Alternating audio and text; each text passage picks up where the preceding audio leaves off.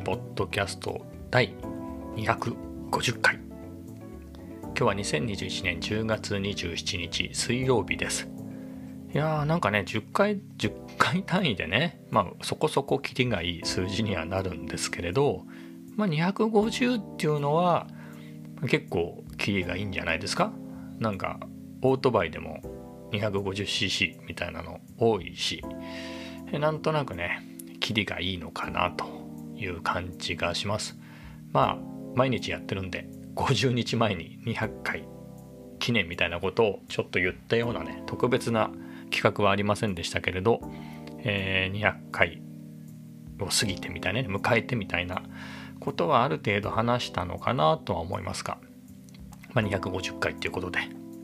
まあ50日後にはね、えー、300回しかも年内ですね。今日は10月27日です。10月27日ですから、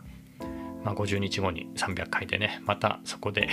いろいろ1年の振り返り。振り返りが多くなっちゃいますね。今250回でしょ？50日後に、えー、300回目行った時にはもう今年も終わりですよ。言ってみれば。という中で大晦日にもやっぱり振り返ると思うんですよね。大晦日前ぐらいには今年買ったものだとかみたいな今年の下半期みたいなくくりもあるしきりがないですね。まあ話すネタがあっていいかなとは思いますけれど、えー、そういうわけで、まあ、250回目はさらっとえ通過してしまおうかなと思います。でまず最初の話題なんですけど僕あのえっ、ー、とね D マガジンっていう読み放題雑誌読み放題のサービス入ってるんですね。えっ、ー、とねまあこれと Kindle Unlimited 読み放題系のね本の読み放題系で言うと、まあ、これと Kindle Unlimited をまあ行ったり来たりですかねここ23ヶ月ですかね D マガジンはでその前は Kindle Unlimited 入っていてやってたんですけれど、えーまあ、この話はしましたね。Kindle 意外とね Amazon あんな世界的ビッグテックですよ。ビッグテック。世界的なね企業ですよね。めちゃめちゃ世界のトップ企業なのにあの Kindle 使いにくいですよね。あのアプリが。アプリも使いにくいし、まあ、Kindle クラウドリーダー。このちょっと思い出したクラウドリーダー行ってやりたい。クラウドリーダーねいちいちダウンロードするのもめんどくさいし僕のとこネットの環境もねまあ400メガ500メガぐらい出てるんであのクラウドリーダーでささっと済ませたいなと思うんですけれどライブラリーに何もないんですよね。クラウドリーダーに行くと僕の。まだ何も購入してないようで素敵なこと言ってくるんですよ。平気で。でねそのいざ自分が持ってるコンテンツのページまで行ってあの普通に検索して Amazon で。そうすると今すぐ読むみたいなのが出てきてそこから行くと読めるみたいな。非常に面倒くさくて、えー、っていうので困ってるんですけれどまあクラウドリーダーが使えようが使えまいがやっぱりね使い勝手がね良くないし。でまあ僕が読みたいのなんてのはまあ主にはポパイですね、うん、あれが、えー、読み放題で読めんならいいやっていうことで、まあ、あれとかブルータスとかね。まあそんなやつ。あとはなんとなくなんだろうな。世の中のこと下世話なことも含めてあえてっていうのでは、まあ、文春であるとか女性誌であるとかそういうのもさらっとチェックしてね今までの自分だったら触れないようななんか変なちょっとしたコラムみたいなのね、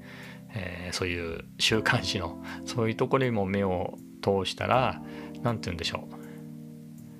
うえっ、ー、と経済には強くならないかもしれないけどなんか面白いかなと思って。うん。親父は親父らしくね、えー、僕が、えー、20代30代だった頃の僕から見た親父まあ僕その頃の僕から見たら30歳ね35歳ぐらいの人はもうおっさんでしたけどね。うん。まあでも自分がね、えー、の頃とはねちょっと違ってきてる。僕がそう思ってるだけなのかな。まあですが、まあ、僕が思ってたおっさんらしいおっさんの知識も知りたいなっていうことで、えー、そういうのでね、えーと、D マガジン読んでるんですけれど、まあ、そこでね、まあ、D マガジンで、まあ、ポパイをねいつものごとく読んでてまあえっ、とね今月すごく面白かったんですよ11月号ね。えーと、タイトル言っちゃうと「コーヒーと旅の話」っていうちょっとこれはねもう期待できる内容で今パラ、えー、ね、見てるんですけれどまた写真もいいしテキストもいいですね。うんえー、ちゅうこともありまああの D マガジンでね、えー、それは何回か読んでたんですけどちょっとこれ本で欲しいなと思って久しぶりに。もうポパイは昔ね昔っていうか何年か前は結構買っててまあ最初はずっと毎月買ってたんですけどあのリニューアルした時ですね。2012年の4月号でリニューアルしたんですね、えー、の時にリニューアルしてそれが気に入ってそれはしばらく買ってたんですけどあの毎月買ってると増えちゃって ちょっとなーっていうのとまあだんだんマンネリを感じてたのでまあその月の号が面白ければ買うっていうふうに書いて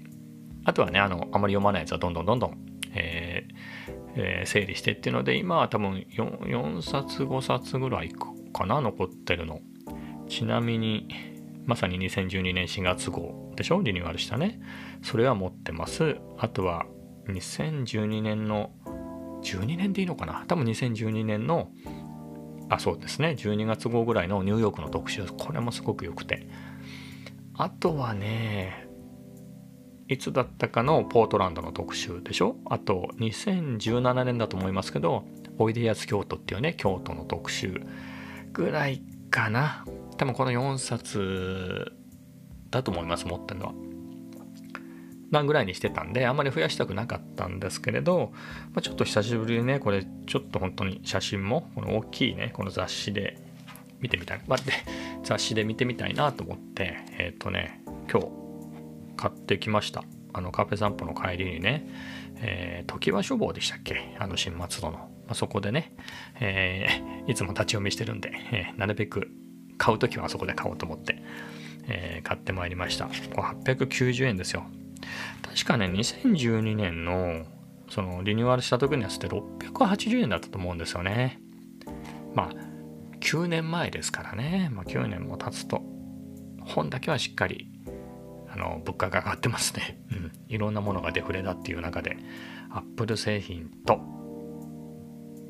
雑誌などは値上げしてますね。しっかりインフレが起きてると。まあそういうところです。でね、今ね、これ、お経が読みやすいかなと思って、ちょっとね、今、32インチのディスプレイの前に並べたんですけど、あの、32インチのディスプレイのが、よく考えてみれば当たり前なんですけど、でかいですね。なので、32インチの 4K ディスプレイで、えー、見開きで読む方が大きく見えるってことが分かりましたけど、でもね、このやっぱ紙の質感なんですよ。これ手元に置いて、ちょっとね、じっくり読みたい。あの、D マガジンもね、あの永遠に読めるわけじゃなくてね、2ヶ月、1個前ぐらいは読めるんですけど、そういうこともあり、これはね、ちょっと手元に置いておいて、まあ少なくとも1年ぐらいはちょっと手元に置いておきたいなっていう、えー、思って買いました。まあそれですね。まあそれでカフェ散歩の話に行ってしまいますか。まあサラエボですね。さらっとサラエボ。さらっとサラエボに行ってきました。まあ空いてましたね。うん、カウンターは全部空いてたし、ただ僕がいつもよく座ってる奥の席は誰かが座ってたんで、まあ、手前の方ね、でもいくらでも空いてたんで、座ってっていう感じで、うん、まあ、そこで MacBook Air をね、持って行って、まあ、あれこれ作業をしたりをしていました。まあ、そんなところですね。で、あとは、あの、退勤後にね、えー、マック、えー、またマクドナルドに行きまして、えー、それで、こちらは結構混んでましたね。うん、結構混んでました。が、まあ席は十分あって、まあそういうわけで、えっ、ー、と、普通にね、えー、座って、このポパイを読んだりして、あとはね、久しぶりにでもないか、まあ久しぶりか、えー、ノートをね、えー、一つパパパパッと書きかけの下書きがあったので、えー、それを書いて公開しました。まあ、それで何を書いたかで思い出したんですけれど、あの MacBook Air を買うときに、あの MacBook の12インチ2016年に買ったんですけれど、まあ、これを下取りに、まあ、トレードインって言うんですけど出すってことになってて今日ねそれが引き取りに、えー、午前中黒猫ヤマトが来たので、えー、そこでね、えー、下取りに出しました、まあ、実際には渡しただけでなくてこれがねマップカメラさんみたいにこうしのごの言わずにワンプライスだったらいいんですけどなんかねやはりあそこが傷がついたとかなんだかねバッテリーがどうだとかまあいろいろあるようなので、えー、満額なのかは知りませんけど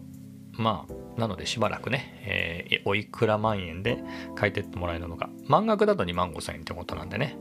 えー、それはわからないんですけれどまあそういうこともあり。でね5月調べたら5月だったんですけどえっ、ー、とねノートにね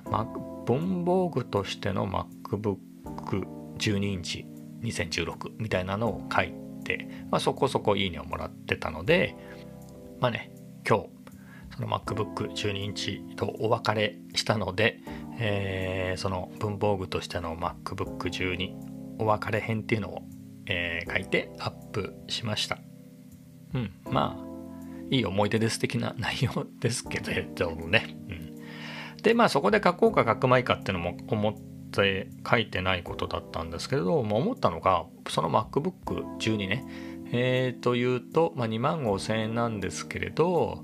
なんかねここが傷だとかなんだかんだみたいなのでもし買い取りが減額されて、まあ、これね2万を切ったらなんか売らないでもいいかなっていうのは思ってます。うん、というのも最近ねやっぱり寝る前にちょっと、えー、気楽にネットを見るやつでまあスマホだとちっちゃいなと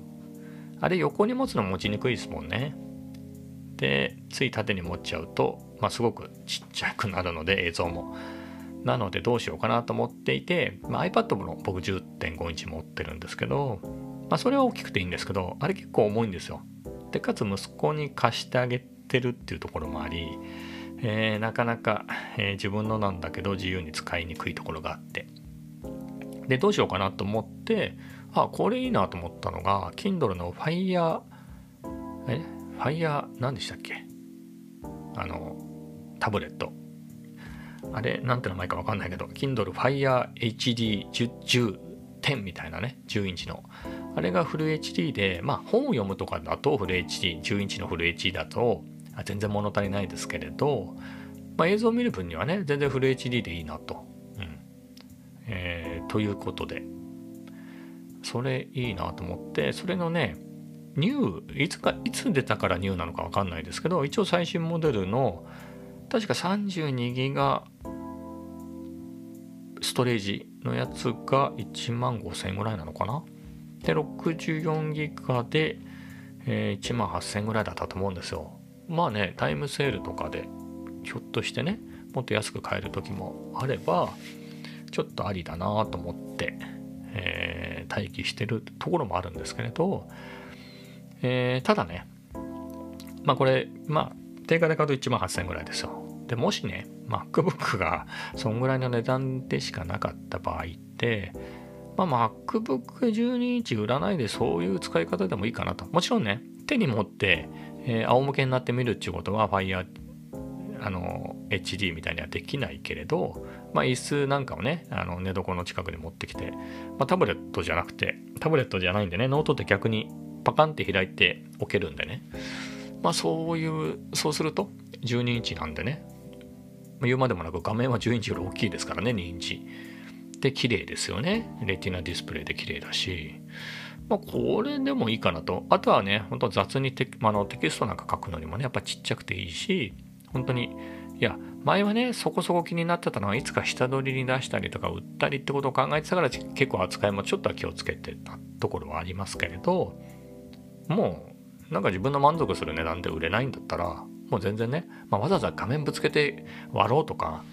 画面なんかはね丁寧に扱うとは思いますけれど別に外装なんかねそんな気にすることもないし、うん。まあ、パッコンパッコンぶつける気はないにせよ、うん、そんなに神経質にならずに、えー、使えるかなと思って。そうなったらねやっぱ2万切ってまあ FireHD の64ギガだったかな？ぐらいの値段にしかならないんだったら、で、それでね、そういうマシンが欲しくて、FireHD を1万8000円とかで買うんだったら、なんか MacBook の12インチは売らないで返してもらおうかなっていうのは思ってます。うん。多分できるんですよね。マップカメラだとできるんですけど、どうなんだろう。よくわからないんですけど、えー、Apple トレードインキャンセルみたいなやつね。下取りをキャンセルした場合、したい場合、うーんと、えー、予約したやつはいいんですよね。えっ、ー、と、うん、なんだろう。うあ、そのままが申し込んで、到着してない場合も、うん、か、なんだろう、あ、か、あ、そうか。どういう風になるんだろう。なんか買い取れる状態じゃないってなれば勝手にキャンセルされて帰ってくると思うんですけれど。そうでな場合どうなんですかね。下取りがゼロか。えー、なんだろう。えーと。あこんななんかあるんですね。えーと。なんか難しいんで。まあいいですよ。その時その時考えます。うん。まあみたいなことを考えてますよって話ですね。うん、なかなかまああるとねやっぱりなんだろう。出先でちょっとカフェで僕はノートとかね書くのは好きなので、まあ、そういう時に MacBook Air を持ち出すまでもない時にねやっぱ気楽にやっぱりちっちゃいので例えばサラエボの2人テーブルのとことかねそれこそ Mac の2人のテーブルとかめっちゃちっちゃいですからね、まあ、MacBook Air 十分置けますけどまあ、フットプリントはね、小さいに越したことがないんで、そういう使い方をするんであれば、まあ、12インチ、うん。まあ、2万円切っちゃうんだったらね、まあ、2万いくらで売れるんだったら、やっぱ18万6千円だったんですよ、この MacBook Air ね。まあ、それが16万いくらってなると、ちょっと僕的に心理的にね、15万ちょっとかみたいな感じで下がるんで、えー、まあいいかなと思うので、まあそんな感じですね。なので、うん、まあそういうのを自分で基準を決めてあるんでまあ半額で売れればハッピーだしそうでないならそうでなくてそれはそれでいいしっていう感じですでねそれとまあだったらどうなんだってところもあるんですけど MacBook Air ね買ったばっかりってこともあってこれ確か今ねなんかちょっとした聞いてるトラブルでいくとなんだろうな画面が突然ひび割れたとか一気にみたいな話を何かニュースで見たことがあるんですよ。で、それの原因は、なんだろう、まあ圧が何かかかったとかね、圧ってのはあの外圧ね、外から力が、物理的な力が加わったとか、あとは結構クリアランスが狭くて、キーボードカバーなんかをつけてると、それで、あの、液晶のガラスに負担がかかって割れるとか、あとはホコリですよね。画面にホコリがついたり、意外とね、キーボードとかについたりし、ついてたりするんで、そういうののせいじゃないか的な説はいろいろあるんですけれど、まあそういうのでディスプレイもね、ちょっと雑には、ディスプレイっていうかまあ、うん、が割れたりすると困るんで、まあ、持ち運ぶ時にちゃんとしたケースには入れたいなと思って、今は、あの、ケースがないので、あの、 Incase の、えー、バックパック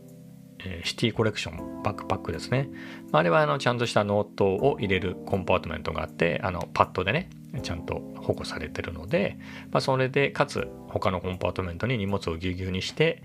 しちゃって MacBook に Air に、えー、とその力がかかるようなのは避けてね、えー、そういう使い方をしてるんでいいんですけれどそうは言ってもねこの間っていうか昨日かな、えー、試しにちょっと Mac にね、夜行った時に、トートですね、LLB のトートに、えっ、と、まあ、裸で持っていくわけにはいかないんで、えっ、とね、15インチ用のインケースの、えー、フェルトのケースを持ってたので、インケースじゃないや、えっ、と、イナテックっていうね、えー、それに入れてって、まあ、ゆるゆるなんですけれど、まあ、保護は一応ね、えー、多少されるっていうので、まあ、特に表面のスクラッチ的なやつはね、防げるので、えー、それをに入れて持ってってやるんですけど、その時に荷物もね、えっ、ー、と、MacBook Air だけですよ。あとは、あの、α7C はね、あの、ぶら下げていったので、そしたらね、全然軽くて、あの、トートがね、あ、ごめんなさい。それに、iPad の10.5インチも持っていったんだけど、あ、全然軽かったんですよ。っていうのもね、いつもは、えー、無印のポーチ、えインナーバッグに、まあ、ほぼ日手帳に入れた、まあ、手帳とか万年筆とか、あとはね、えー、充電関係ですね、モバイルバッテリーや、いろ多種多様なケーブルを入れてるんですよ。USB-C のケーブルとか、えー、USB-A to USB-C とか、USB-A to USB マイクロとか あ、とは USB-C to Lightning、USB-A to、えー、Apple Watch とかね、いろんなケーブル持ち歩いてて。で、まあね、そこそこ、ね、1日とかね、半日とか出かけるならそういうのも必要ですけど、まあちょっとカフェ散歩行く間で、まあ、行く前にバッテリー見てたらね、えー、それがな切れて困るようなシチュエーションもないなと思って。であれば本当にそれこそねトートに MacBook だけ Air だけね入れてくんだったら全然軽いんでこういうねリュックはちょっと大げさなんでトートでいいなと思ってやっぱりってなった時に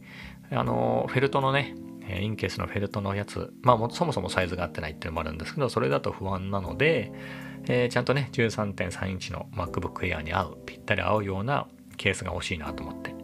でそれがイナテックっていうね、えー、メーカーのだったので安くてね結構品質いいんですよ、うん。えー、なのでそれで探したら2つ候補があってあの結構がっつりパッドで、えー、保護する。けどちょっとまあ重いし、えーと、厚みもありますよその分っていうやつとえっ、ー、とまあ保護は最低限ですよと。ちょっとふかふかの希望剤でね内側がなっててまあ、多少ぶつけたぐらいなら大丈夫ちょっとぐらいなら大丈夫だけど別にパッドが入ってるとかで保護はしてませんみたいなやつの2種類があって。値段もね100円違いぐらいですね。えっ、ー、とどっちもクーポンが出ててまあ多分1700円と1800円だか2000円だか。まあほんとそんぐらいのもんだったんですが。まあそれをどっちにするかっていうのはずっと何日か悩んでて。で結論としてね昨日持ち歩いてあこれやっぱりトートで持ち歩きたいっていうことで。まあ、そういう時に、えーと、多少分厚くなっても、えー、しっかり保護された方が安心だなっていうことでそのパッドが入ってるやつの方をね、えー、注文して明日届く予定です、うん、なので明日はね、えー、そういうさらにライトな、えー、いでたちというか荷物で、えー、カフェ散歩に行きたいなと思っています、うん、でまあカフェ散歩つながりでまた次の話題に行くと今日はね久しぶりにレンズを変えていきました。いつもね α7C には、えー、FE の 20mmF1.8G っていうレンズをね広角レンズ超広角レンズ Vlog レンズですね本当に、えー、あれをつけっぱなしだったんですけれどまあ最近ちょっと自撮りを控えてるっていうこともあるしまあなんでしょう。まあ大体ねローテで同じカフェに行ってるだけだからそんなにそんなにね、えー、店の様子を超広角で、えーと、コーヒーを、えーと、被写体として背景ぼかすまあぼかさないはともかくそれでバッチリ背景まで入れて店内の様子を見せる必要があるかっていうとまあそういうシーンはねやっぱり23日、えー、連続で撮ってますからそういう中でねそういうカットはもう十分撮れてるから、まあ、今日は気分を変えて 35mm でいこうかなっていうことで 35mm の F1.8 をつけていきました。今もくっついてます。うん。まあやっぱ良いですね。35mm も。だいぶ画角はね違いますよね。20mm っていうと本当になんだろう狭いね。それこそサラボサラエボとかの、えー、カウンターとかそういう狭めのカフェのカウンターとか、えー狭めのね2人テーブル席ミニマムな感じのテーブル席でも全然余裕でね、えー、いろんなものを映せるし、えー、それこそそんなちっちゃいテーブルでも全然自撮りしてなおかつ背景も入れられるような本当に Vlog 用で使い勝手がいいレンズなんですけれど、うん、やっぱりそういうのばっかりになっちゃうんでね、もうレンズが一緒なんで、そればっかりなんで、まあ、35mm だとかなり狭いですよ。うん。はっきり言って。まあその分ね、うん、なんだろう。まあななんていうのかな。僕は EOSRP この α7 に買い替え7月にね α7 に買い替えるまで、えー、ずっと RF の 35mmF1.8 っていうね、えー、と同じスペックの 35mm のレンズだけで撮ってたんで、しかも最初はそうだったんですけれどレンズは変わってないですけど4月ぐらいから 4K で撮るようになって EOSRP が 4K だと1.7倍クロップされるんでや本当にねあの 60mm 換算換算 60mm 相当で ずっと撮ってたんで 35mm でも広いぐらいだったんですけどね、まあ、ただ本当に α7C にしてから 20mm ばっかり使ってるんでちょっと 35mm 狭いなっていうところはあるんですけどでもまあ自撮りしたりねそういうのじゃなければああ35やっぱりいいなと思いました。まあ間を取ると24の 1.4GM まあ高い方に行っちゃいましたけど。まあみたいなレンズだとね、うん、そっちの方がまあ大げさな感じもなくあの価格的にはね 20mm ほど大げさでもなくかといってそれなりに背景も入れられて 20mm ほどのは大げさにならずにちょうどいい感じかなっていうまた散財の予感がしてますけれど。でもやっぱり 35mm もね 20mm と併用するならそんぐらい変化があった方がまあ面白いしで。うん。良かったなと思います。なので、まあ、Vlog も今が87話目が最新ですね。MacBook Air を買いに行ってそれで開封してみたいなところを含んだやつが、えー、のあの最新でそれが2日前ですかね。月曜日アップだったかな、まあ、ぐらいなので、まあ、3日目ですかね。ちゅうこともありまあ明日あたり出してもいいかなとは思うんですけど次の。なんとなく週3週2でいいかなっていうのがなんとなく思いましたね。うん。なのでそんぐらいでね週2とかであればえっ、ー、と 20mm でねあのまあ普段のね壁散歩で言えばですよ。まあ 20mm でそういった背景まで入れた、えー、そういったシーンは撮っておいて残り 35mm でね、えー、動画も撮りつつ、まあ、35の方は、えー、と写真も楽しんじゃうみたいなのがいいかなっていうのはねえっ、とちょっと思ってます。うん。まあ、20mm ねほんと便利なんでなかなか外すの外しにくいんですけれど、まあ、今外れてる状態なんで明日もねひょっとしたら 35mm で通そうかなとか、えー、そんなことを思っています。じゃあ最後にねもうあと3分ぐらいですけれど、まあ、最後の話題でいくとまああれですね MacBook Air を買う前日に届いたこのポッドキャストの収録でも使ってるねこのマイクオーディオテクニカのマイクをえー、をつないでいるマイクアームですね。これまたオーディオテクニカで。えー、マイクが ATR2100XUSB で、えっ、ー、とね、マイクアームが AT8700G って言うんですけど、やっぱりこの組み合わせがすごくいいです。うん。いいっていうのが、なんだろう。でもマイクはね、ずっと同じの、ポッドキャスト始めた時から使ってますけれど、このマイクアームがあるなしで全然やりやすさが違って、本当楽しいですね。うん、なんか本当楽。なんか、うん、なんて言うんだろうな。え、気分が上がるとかだけではない気がするんですよね。やっぱりその目の前が開いてる？目の前が開いてるっていうのがマイクアームがブーンと伸びてきてえ上から僕の口元を向くような感じになってるんですねマイクの先端が。えー、ということもあってつまりそのマイクより下側が全部空いてる、まあ、マウスとかキーボードありますけどだからこの辺もねマウス触る触らないは別として、まあ、フリーになるんで今まではミニ三脚の上にマイク乗せてたんで目の前にそのミニ三脚があったんでついゆっくり触ってガツンなんて言ってノイズが出たりとか、まあ、そういうのがあったり今ねなんとなく腕を組みながら喋ってるんです。腕を組むってのは何だろうラーメン屋さんみたいな感じの腕組みじゃなくて腕をねデスクの上に乗せてこうなんとなく、えっ、ー、と、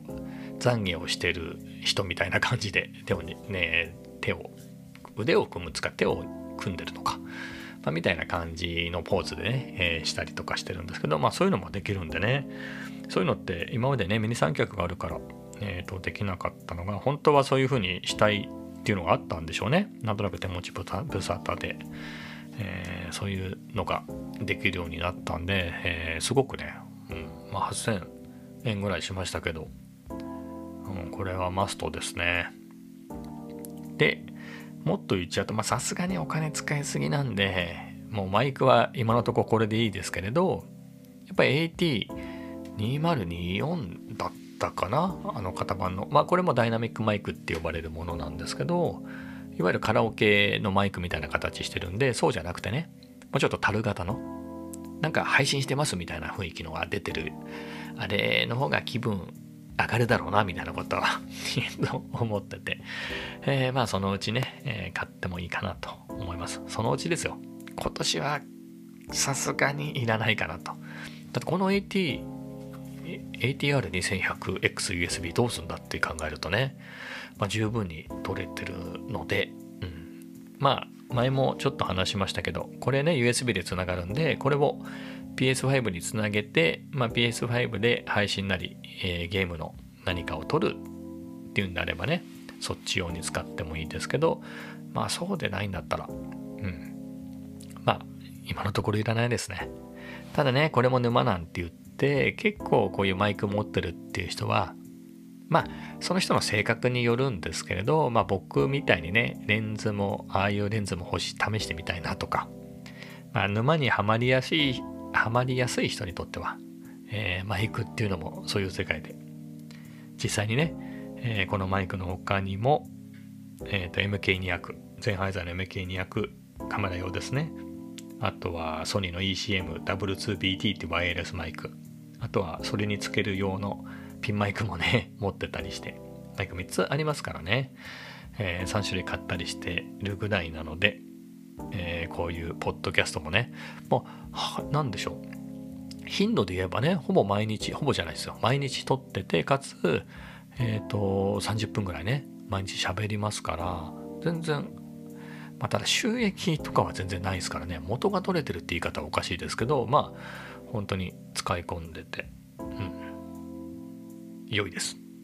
あとね、もう一個浮かびました。最後にね、ちょっと30分超えちゃって、30、2分になっちゃいましたけど最後ねこのマイクアーム買ってから良かったなっていうのが結構、まあ、そんなにね、えー、ポッドキャストずっと聞いてる人もいないと思うんですけれど結構ね遅れがちだったんですよ。あなんかちょっとタイミング逃して、えーと、今日の分が取れなくて次の日に取ったとかでそれでどんどん遅れてって2日分まとめて取ったとか多分今月ぐらいもひどい時はもう2日ぐらい遅れちゃったけれど昨日のを先喋っちゃうと今日の忘れちゃうとか一昨日のなので、えー、先に新しい方を取って思い出しながら古いのを、えー、取ってったみたいなねそういう回もあったりしたぐらいだったんですけどやっぱこのマイクアーム買ってからね全然これ撮るのが楽しいから全然当日に、うん、なんだったら2本撮ってもいいなみたいなぐらい、うん、撮れてるんでいや本当このマイクアーム買ってって良かったなって感じですね。何ですかね。本当にこれ設置してるんで、まあ、隣のデスクにくっつけてるんですけど、まあ、普段そっち側にこのマイクが向いてて、じゃあ、ポッドキャスト撮ろうかなって時にこっち側にグッて向けるだけなんですよ。それとね、前はミニ三脚に載せてたんで、ちょっとサイドデスクの上に、えー、忍ばせていたそれを引っ張り出してきて、ガチャンって置いて、こんな角度かなみたいな。角度はそんなに変えないですけど、その一手間ですよね。やっぱりこのマイクアームでグッとそっち向いてたやつをこっちに向けるだけっていうやっぱこの手軽さってやっぱり毎日毎日、えー、積み重ねていく系のやつはこういうひと手間が何でしょうやるやらないに関わってくるんだなっていうのを思いました。えー、まあそんなところでね今日はこの辺で終わります。ちなみに夕飯はセブンの牛丼です。それではまた明日。